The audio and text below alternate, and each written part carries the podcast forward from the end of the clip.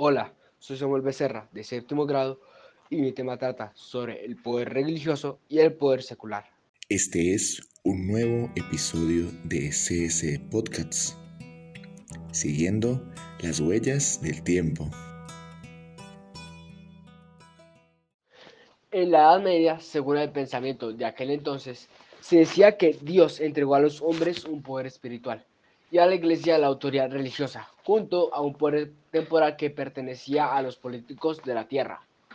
Los papas de aquel entonces, siguiendo la doctrina de las dos espadas, plantearon que el poder espiritual era superior en todo aspecto al poder temporal, por lo que los monarcas estaban sujetos a la autoridad del papa.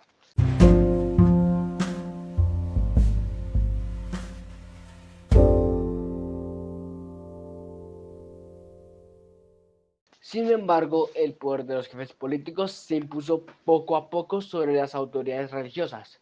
Debido a esto, eh, desde el siglo X, los reyes se reservaron el derecho a la investidura.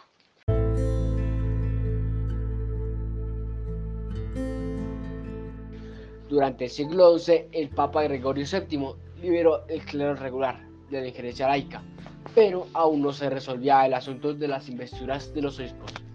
Sin embargo, en 1075, el papado y los emperadores del Sacro Imperio Romano tuvieron un conflicto ocasionado por la provisión de Gregorio VII de la investidura por parte de los laicos.